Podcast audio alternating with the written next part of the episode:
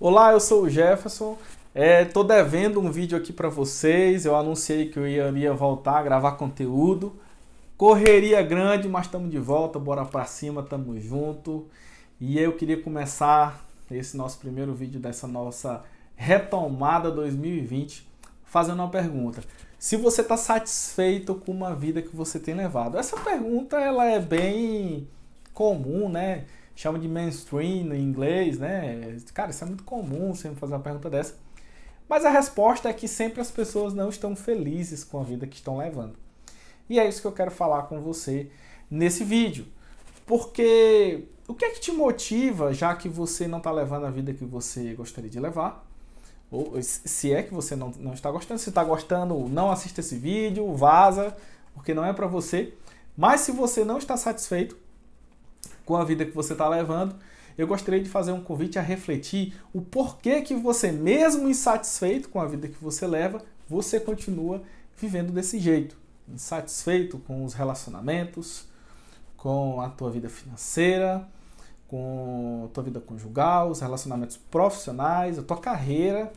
E você também pode estar muito insatisfeito com o seu corpo, né? Questão física, de saúde, quando você tira a roupa ali na frente do espelho é, será se você está feliz com o corpo que você tem?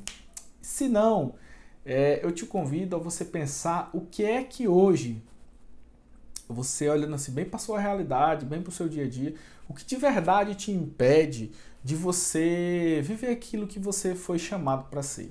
Né? Se você não entendeu o que eu quis te dizer, é que você foi chamado para viver uma vida em abundância. Você não foi chamado, é, Deus não te criou é, se você acredita em Deus ou não, mas você não nasceu para viver na escassez. Você nasceu para viver em harmonia, em abundância. E quando eu falo abundância, eu não estou falando aqui de grana, de dinheiro. Também, pô, ter, ter, ter grana no bolso é muito bom.